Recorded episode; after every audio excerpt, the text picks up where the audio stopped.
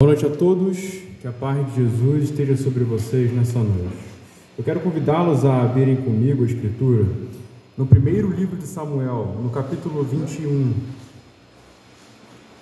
1 Samuel, capítulo 21.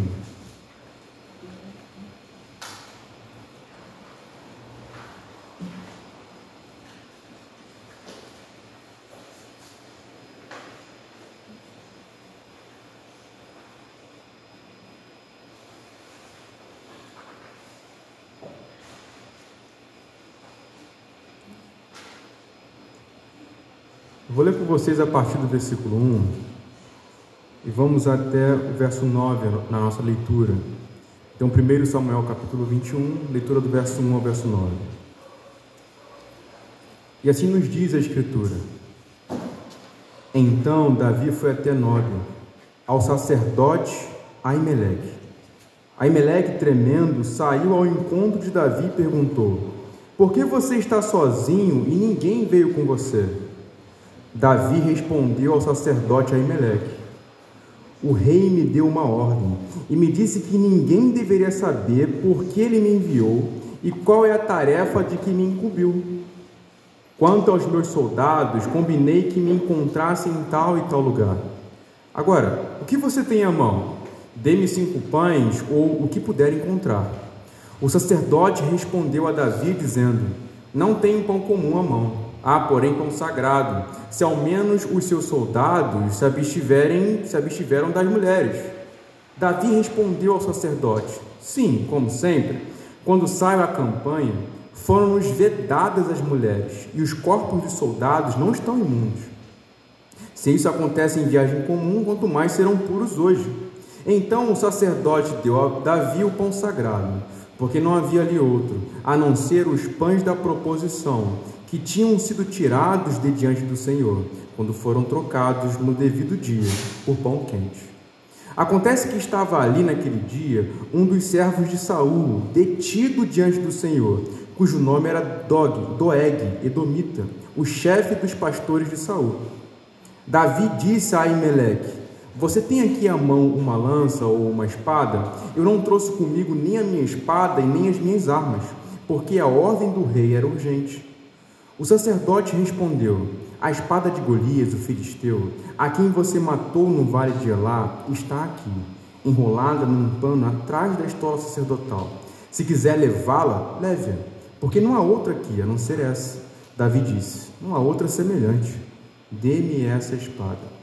Vamos orar ao Senhor pedindo graça e compreensão nessa noite. Pai eterno, nós te agradecemos por tua palavra santa é a palavra que o Senhor inspirou, são as escrituras que foram sopradas pelo Senhor e que nos foi concedida aqui nessa noite para que nós possamos aprender de Ti. Senhor, conduz o nosso entendimento de acordo com aquilo que a Sua palavra está dizendo.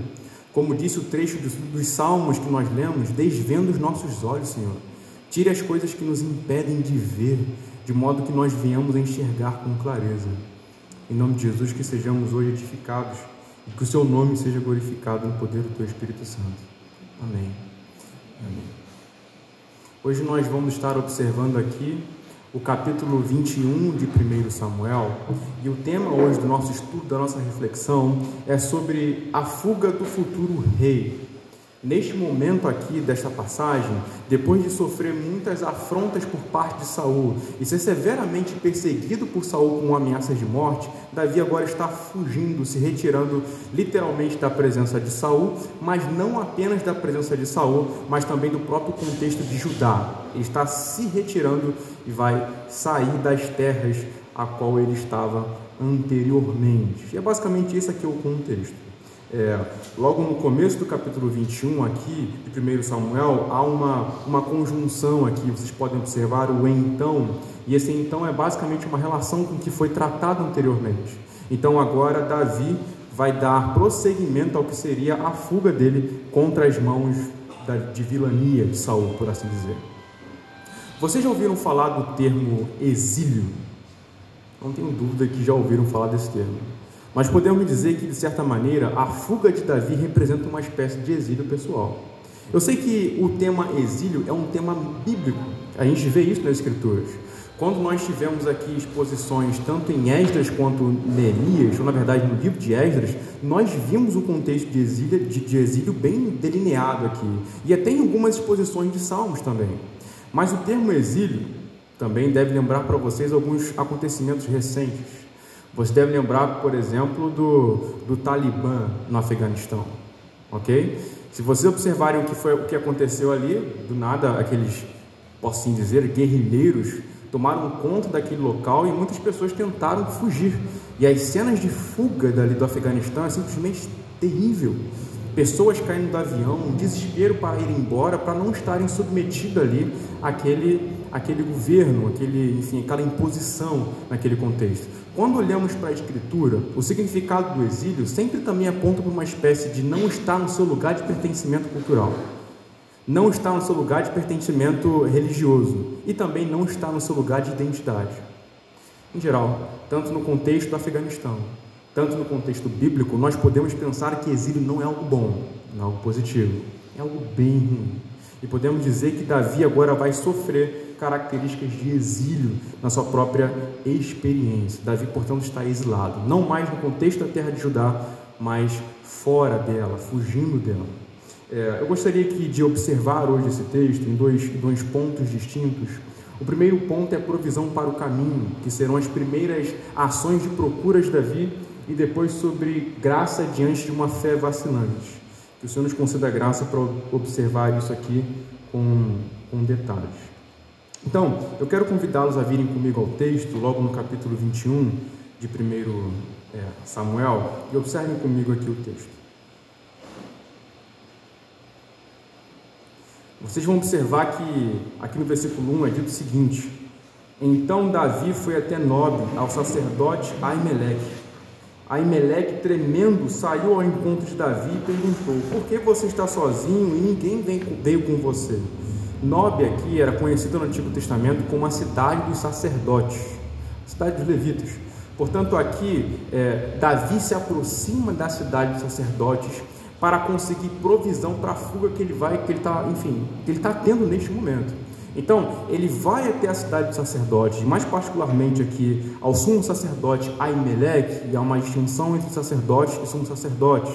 É, o sacerdote ele faz é, e presta alguns serviços no contexto do tabernáculo e posteriormente no templo, e o sumo sacerdote presta outros serviços um pouco mais específicos, como a oferta de sacrifícios uma vez por ano é, ali na, no tabernáculo, ou então coisas que são bem particulares a eles. Mas em geral, tanto o sumo sacerdote quanto o sacerdote estão envolvidos com o serviço sagrado. Então, Davi vai até ele em procura de provisão. E o que, que Davi está procurando aqui? Tanto alimento para o caminho, como também é uma espécie de algo que possa lhe dar segurança. Então, Davi pergunta ele acerca de uma espada mais para frente no trecho bíblico, como nós vamos ver. Então, por que Davi vai até Aimeleque? Por provisão, por ajuda, para auxílio, para que no decorrer da trajetória dele ele tenha algumas seguranças que no momento imediato aqui ele não teria. Então, observando um pouco mais o texto, indo um pouco mais adiante, vocês vão observar que um diálogo, um, um, diálogo entre eles aqui vai se estabelecer. Observe aqui no, logo no versículo 1, é, onde Aimeleque vai chegar para ele e vai dizer o seguinte: Por que você está sozinho e ninguém veio com você? Um pouco antes dessa pergunta, o trecho vai descrever Aimeleque como alguém que está tremendo. Ou seja, quando Davi se aproxima dele, ele está apavorado com a presença de Davi ali. Agora, por qual razão Aimeleque vai estar apavorado com a presença de Davi ali? Por conta daquilo que tem acontecido nas narrativas anteriores. Provavelmente, por conta da reação de Aimeleque aqui, o que está acontecendo é que ele sabe do rompimento de Davi com Saul. Isso já é uma notícia que está se espalhando. Por isso, quando ele vê Davi ali, ele se desespera, porque isso pode de alguma maneira ser ameaça para ele e para essa cidade também, como vai acontecer no capítulo 22.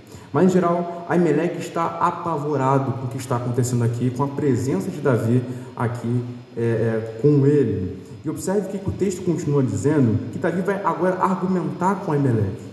Observe no versículo 2. Davi respondeu ao sacerdote Aimeleque: O rei me deu uma ordem e me disse que ninguém deveria saber porque ele me enviou e qual é a tarefa de que me incumbiu. Quanto aos meus soldados, combinei que me encontrassem em tal e tal lugar. Agora, o que você tem à mão? Dê-me cinco pães ou o que puder encontrar. Após perceber que Aimeleque estava em estado de desespero, Davi procura contra-argumentar com ele aqui, ou dar razões para que ele não fique desesperado. Ele vai dizer basicamente o seguinte: olha só, o rei me enviou. E depois que o rei me enviou, eu estou aqui então para poder pegar algumas provisões com você. Enfim, eu estou cumprindo uma tarefa que o rei me incumbiu para cumprir. Mas sabe que isso não é verdade.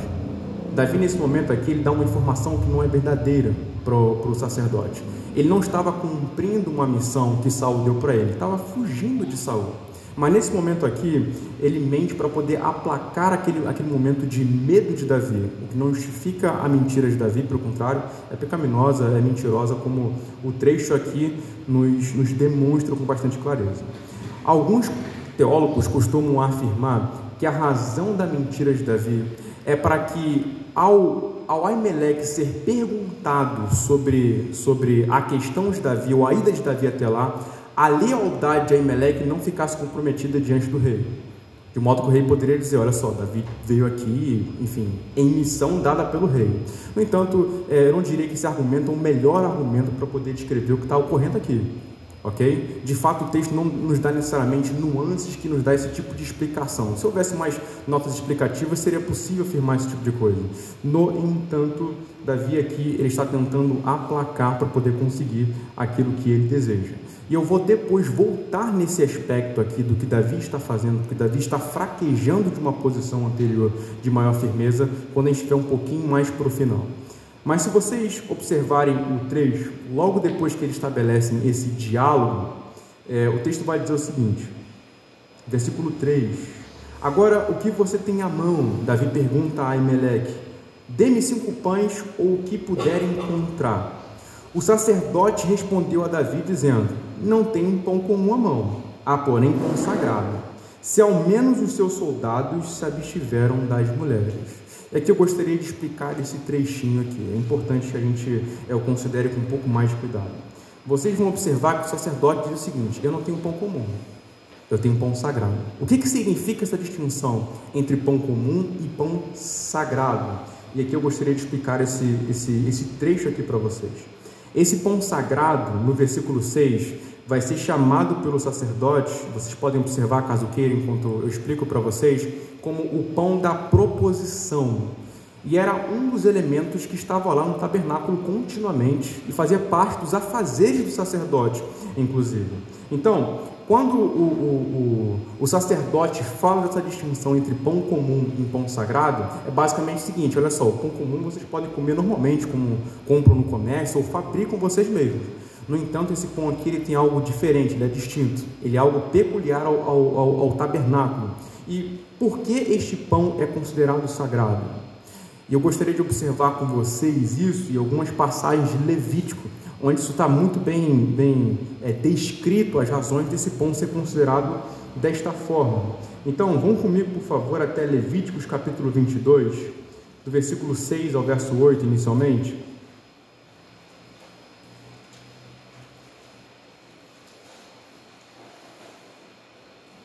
Levíticos capítulo 22.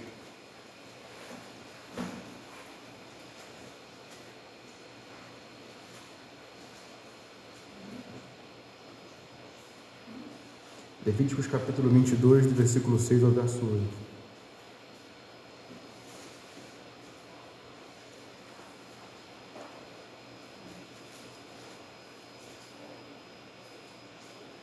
Observe que o trecho diz aqui. Quem tocar em tais coisas ficará impuro até a tarde, e não comerá das ofertas sagradas sem primeiro banhar o seu corpo em água. Depois do pôr do sol estará puro e poderá comer das ofertas sagradas, porque este é o seu alimento. Então, eu vou dar o contexto aqui dessa passagem. Basicamente, é, está se referindo às ofertas que seriam é, de, de, alimentos no contexto do tabernáculo. E vocês podem perceber que existia um modo de comer essas ofertas. Então, esses pães aqui em específico, que são os pães sagrados mencionados nessa passagem, não poderiam ser comidos de qualquer maneira. Você deveria estar cerimonialmente puro para poder lidar com esses pães. O que significa dizer estar cerimonialmente impuro? Ou seja, você não está de acordo com as exigências da lei para participar de certas atividades sagradas.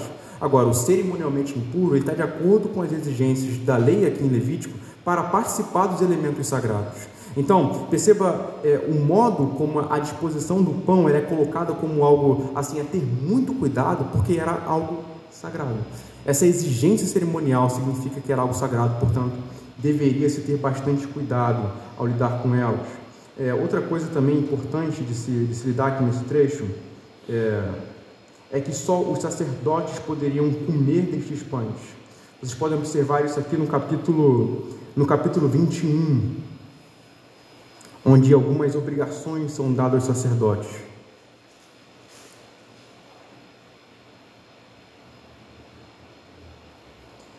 Capítulo 21, versículo 8.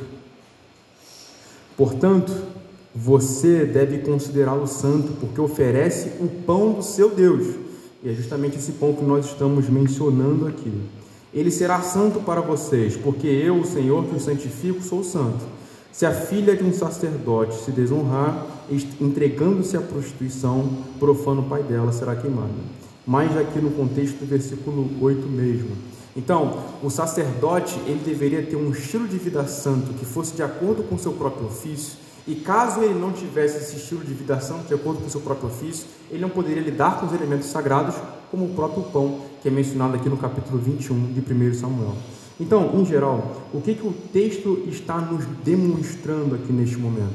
De que existiam certas exigências quando o assunto era esse pão sagrado. Havia certas obrigações quando o assunto era esse, esse, esse pão sagrado.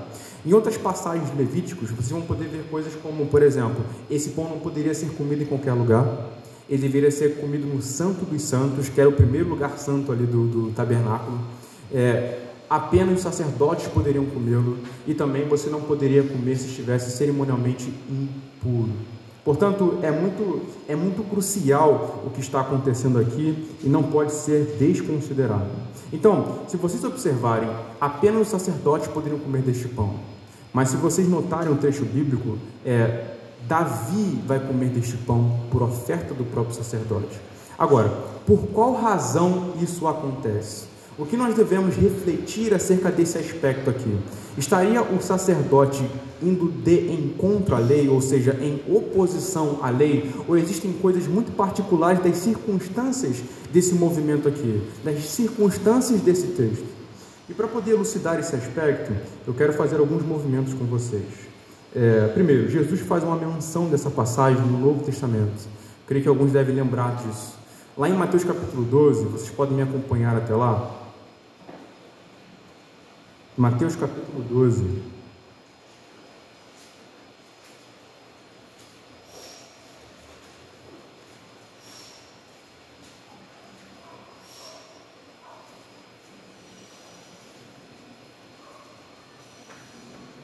A partir do versículo 3 do capítulo 12 de Mateus.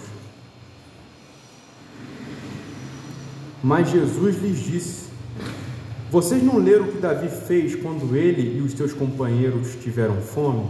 Como entrou na casa de Deus e comeram os pães da proposição, os quais não era lícito comer, nem a ele, nem aos que estavam com ele, mas exclusivamente aos sacerdotes? Ou vocês não leram na lei que aos sábados os sacerdotes no templo profanam o sábado e ficam sem culpa? Pois eu lhes digo que aqui está quem é maior do que o templo. Mas se vocês soubessem o que significa quero misericórdia e não sacrifício, não teriam condenado inocentes, porque o Filho do Homem é Senhor do sábado. O que acontecia com os judeus nessa passagem é que eles pegavam um mandamento muito específico da lei de Deus e descontextualizavam esse mandamento do todo da lei de Deus. Eles isolavam esse mandamento e faziam muitas exigências pesadas a partir deste mandamento em particular. O que Jesus demonstra para os judeus aqui é que toda a lei de Deus deveria ser observada à luz do contexto geral de toda a lei de Deus. O que nós podemos entender sobre esses mandamentos cerimoniais? É, Deus os estabeleceu e, portanto, a autoridade divina deve ser respeitada nesses aspectos. No entanto, os mandamentos cerimoniais, eles cumprem aspectos específicos e temporários no contexto do Antigo Testamento. Muitos deles estavam apontando para o Cristo que viria, e quando Jesus Cristo chega, eles não precisam mais ser praticados, por assim dizer. Ouviam, haviam mandamentos que tinham por objetivo distinguir o povo culturalmente. Quando essa cultura passa, por assim dizer, também não é necessário continuar acontecendo quando Jesus Cristo aparece e estabelece o seu reinado. Na nova aliança, eles não permanecem, não continuam. Existem algumas mudanças acontecendo aqui. Portanto, o que nós devemos considerar a esse respeito? Existem mandamentos absolutos de Deus, que tanto no Antigo Testamento como no Novo Testamento eles permanecem até hoje, estão aqui até agora, como os Dez Mandamentos, por exemplo. Mas existem mandamentos que passaram. E Jesus Cristo, o que ele quer demonstrar aqui em Mateus 12, e foi a atitude de Aimeleque também, é ter a devida consideração das distinções entre aquilo que é cerimonial e aquilo que é moral ali. O moral por ser eterno e por expressar, sabe o que? O caráter de Deus, por expressar, expressar quem Deus é, ele tem superioridade sobre os aspectos cerimoniais. Portanto, a escolha aqui de Aimeleque foi uma escolha por, enfim, acolher e acudir Davi, considerando é, que assim ele estaria correspondendo à lei e não indo de encontro a ela. Pode ser que, no primeiro olhar desse texto, a impressão que se tenha é de que Aimeleque está indo contra a lei, mas na verdade ele está agindo de acordo com a lei, dentro do contexto específico onde a lei exige o olhar e a postura de Aimeleque. Percebe a distinção? Apenas o discernimento bíblico e aplicando de acordo com as circunstâncias adequadas fazem com que a gente saiba se posicionar corretamente como Deus requer. Portanto, Aimeleque não age aqui em relação a Davi de acordo com a lei ou pela lei, simplesmente sendo isolado do seu próprio contexto. Pelo contrário, ele considera o todo da lei. E o mesmo livro de Levíticos, que dá leis sobre como as cerimônias deveriam ser regidas e deveriam acontecer no meio do povo, também diz coisas sobre acolher o seu irmão. Fala coisas sobre amar o seu próximo. E Aimeleque, mesmo sabendo que ele estava sob risco e sob perigo ao acolher Davi, ele prossegue e assim dá pães para alimentar Davi. Percebe? Então, Aimeleque não está indo contra a lei, mas de acordo com ela, ao dar sustento para Davi aqui neste momento. Eu quero continuar com vocês, é, agora indo para a nossa segunda metade, depois de compreender essas distinções à luz do Novo Testamento, onde será dito o seguinte: observem agora, eu quero observar alguns aspectos aqui do próprio, da própria postura de Davi, e observem o versículo 2, voltando aqui para o trechinho inicial. versículo 2 do capítulo 21. Precisamos observar aqui, como já mencionamos, o seguinte: Davi respondeu ao sacerdote Aimeleque: O rei me deu uma ordem e me disse que ninguém deveria saber por que ele me enviou e qual é a tarefa de que me incumbiu. Quanto aos meus soldados, combinei que me encontrassem em tal e tal lugar. Agora, o que você tem à mão? Dê-me cinco pães ou o que puder encontrar. Então, primeira coisa que Davi faz diante dessa situação de fuga e conflito, quando ele procura Aimeleque, Davi mente. Ok? Isso é sério, isso aqui é grave que Davi faz. E é muito diferente das posturas anteriores de Davi. No versículo 8, ele vai reforçar a atitude mentirosa dele da seguinte maneira: Davi disse a Aimeleque, observe o verso 8: Você tem aqui à mão uma lança ou uma espada? Eu não trouxe comigo nem a minha espada, nem as minhas armas porque a ordem do rei era urgente. Então ele reforça a ideia de que o rei deu uma ordem dizendo que era até urgente, que deveria ser feito logo. Novamente, Davi não está agindo ou dizendo algo aqui de acordo com o que realmente aconteceu, de que ele estava em fuga. Mas além desse aspecto de Davi faltar com informação, vocês vão ver que a própria postura de Davi agora vai ser um pouco diferente do que o habitual. Observem o versículo 9 do capítulo 21. O sacerdote respondeu, isso quando Davi pergunta se ele tinha alguma espada ou alguma arma. A espada de Golias, o filisteu, a quem você matou no vale de Elá, está aqui, enrolada num pano atrás da estola sacerdotal. Se quiser levá-la, leve-a, porque não há outra aqui, a não ser essa. Davi disse: Não há outra semelhante. Dê-me essa espada. Olha o que, que Davi diz aqui sobre a espada do Golias. Ele diz: não há outra semelhante. Ou seja, que espada é essa? Sabe? Ela vai ser muito útil para mim agora. Tudo que eu preciso nesse momento é a espada de Davi. Isso é diferente de afirmações anteriores de Davi acerca das armas do filisteu. Voltem ao capítulo 17, verso 45, deste livro mesmo, onde Davi ele trata, ele, ele, entra em combate com, com Golias. Onde é dito o seguinte, 1 Samuel, capítulo 17, verso 45. Davi, porém, disse ao filisteu: Você vem contra mim com espada, com lança e com escudo eu, porém, vou contra você em nome do Senhor dos Exércitos, o Deus do dos exércitos de Israel, a quem você afrontou. Então, se Davi tinha uma postura anteriormente que confiava em Deus supremamente, agora a fé dele vacila. Agora ele precisa das armas, e olha a ironia da narrativa: as armas do filisteu, do qual ele não temeu. Então, Davi ele está vacilando aqui em algum aspecto. Davi está enfraquecido aqui neste momento. E o texto vai demonstrar mais um pouco isso, se você observar. No versículo é, 12, olha o que o texto vai observar. E aqui é, Davi vai procurar refúgio. E observa, olha onde Davi vai procurar refúgio: na terra de Gade, no rei filisteu, que era justamente a terra natal de Golias, e era o rei de Golias. É ali que Davi vai procurar refúgio. Estranho isso. Davi, por um lado, no capítulo 17, afronta Golias com convicção: olha só, é Deus que está me protegendo, é o Senhor que está comigo aqui. Mas agora, nesse momento, ele está com uma postura totalmente diferente. Eu vou procurar refúgio naquele que afrontou o exército de Deus de Israel. Não é, sabe, não é totalmente diferente. Quem é esse Davi aqui? O que está acontecendo com ele? Mais para frente, o texto vai dizer aqui no versículo, no versículo 12, do capítulo 21 seguinte, versículo 10 e 11, na verdade. Naquele dia, Davi se levantou e fugiu de Saul. Ele foi procurar Aques, rei de Gade, como já mencionamos. Porém, os servos de Aques lhe disseram: Este não é Davi, o rei da terra? Não é a respeito dele que se cantava nas danças, dizendo: Saul matou os seus milhares, porém Davi os seus dez milhares? Davi guardou essas palavras no coração e teve muito medo de Aques e de Gade. O que está acontecendo com Davi? Davi está apavorado agora. O texto está dizendo que ele não teve apenas medo, ele teve muito medo. Davi está se tremendo por dentro, ele está apavorado. Isso também é diferente do Davi ousado que nós vimos no capítulo 17 do livro de Samuel, e não apenas do capítulo 17 de Samuel, mas em outras passagens anteriores, Davi era, era, era o personagem de onde Saul pedia 100 prepúcios dos filisteus, ele trazia 200. Ele saía em empreitadas militares e conseguia, é, é, é, enfim, conquistas extraordinárias. Mas eis Davi agora temendo, apavorado. O texto continua se desenrolando, é, demonstrando de que é, por conta do medo, Davi se finge louco diante de Gade.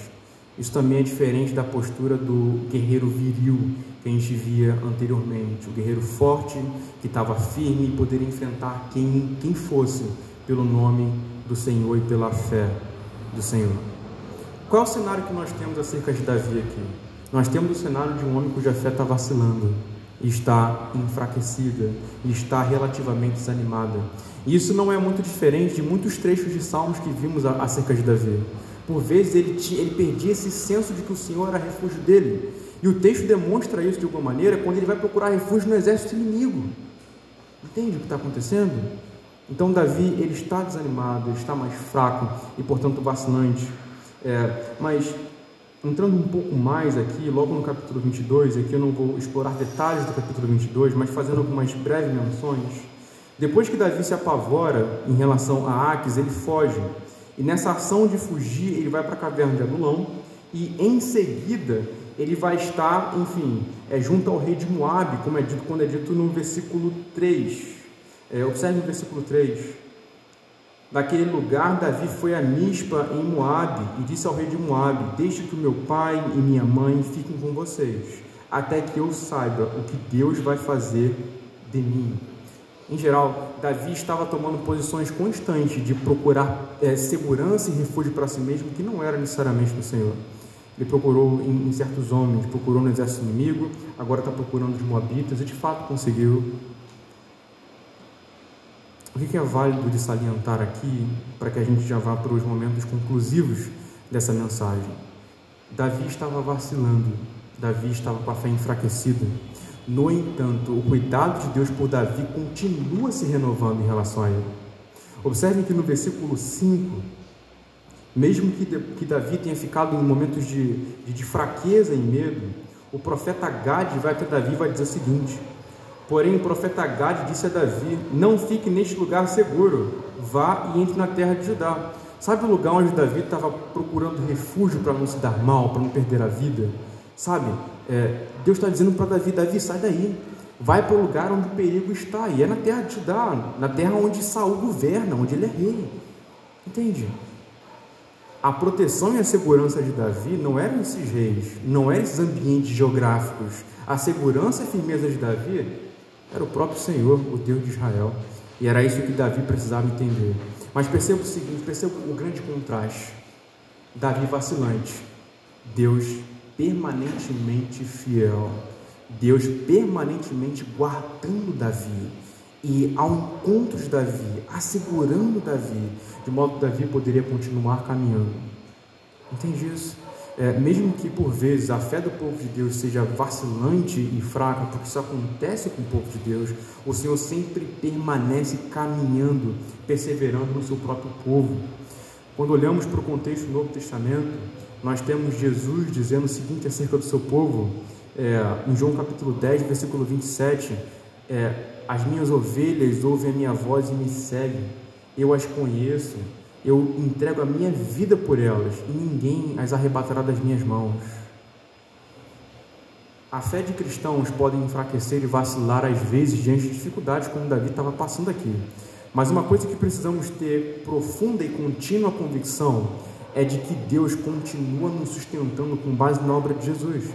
Então, basicamente, o que Deus fez em prol do seu povo, o que Ele continua a fazer em prol do seu povo em Cristo, traz segurança eterna e contínua. Nada pode nos causar danos de modo a perverter a nossa fé ou nos levar contra o Senhor. Pelo contrário, através de Jesus, Deus persevera em nós, por graça e amor. Qual é o grande contraste que nós temos aqui? Fé vacilante, mas uma, gra uma graça abundante que não para, que não se encerra, mas persevera e continua. Eu gostaria de orar com vocês neste momento e pedir para que o Senhor nos ajude a ficarmos firmes diante de contextos difíceis e ter a confiança de que Ele estará conosco, mesmo quando as coisas estão difíceis internamente, mesmo quando está difícil perseverar. Vamos orar ao Senhor. Pai, nós te agradecemos por Tua palavra santa. Obrigado, Senhor, pelo que o Senhor tem feito em toda a história da redenção, desde as suas ações em relação ao povo de Israel, em relação a Davi e agora na nova aliança pelo seu povo em Cristo. Obrigado por isso, Senhor. Obrigado por isso. Pedimos a Ti, Senhor, que em contexto de peregrinação, dificuldades, o Senhor ajude o seu povo a perseverar na fé, consciente da sua intervenção contínua em nossa direção. No nome de Jesus nós oramos ao Senhor. Amém. Amém.